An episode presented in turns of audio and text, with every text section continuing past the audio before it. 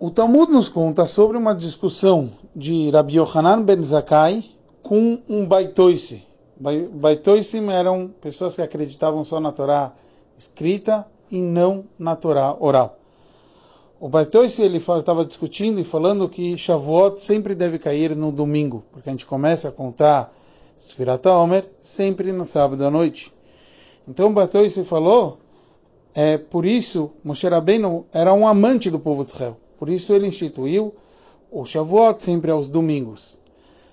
O Rabbi Yohanan falou de jeito nenhum. Se Moshe Rabbeinu fosse um amante do povo de Israel, como a gente vê, e justo ele traz um versículo da nossa porção, que o caminho do nosso povo do deserto até a terra de Israel eram 11 dias. E o povo fez em três, e Moshe Rabbeinu acabou levando esse povo 40 anos no deserto. Que é uma prova que ele não é alguém que é um amante do povo de Israel dessa forma. O Rebbe analisa esse debate no Talmud de uma forma mais profunda.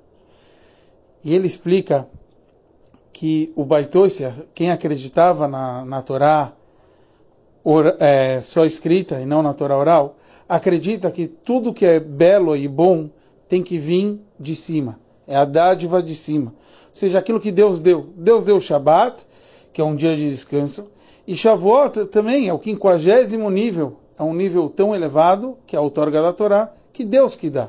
Então, isso vem na sequência do Shabat. Rabbi Yohanan explicou que não.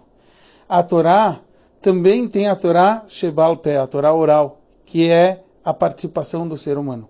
O ser humano tem que participar. Essa é a verdadeira bondade. Moshe Rabbeinu era mais bondoso que você imagina. Não é esse tipo de bondade que ele queria nos dar. Ele queria dar a bondade do esforço.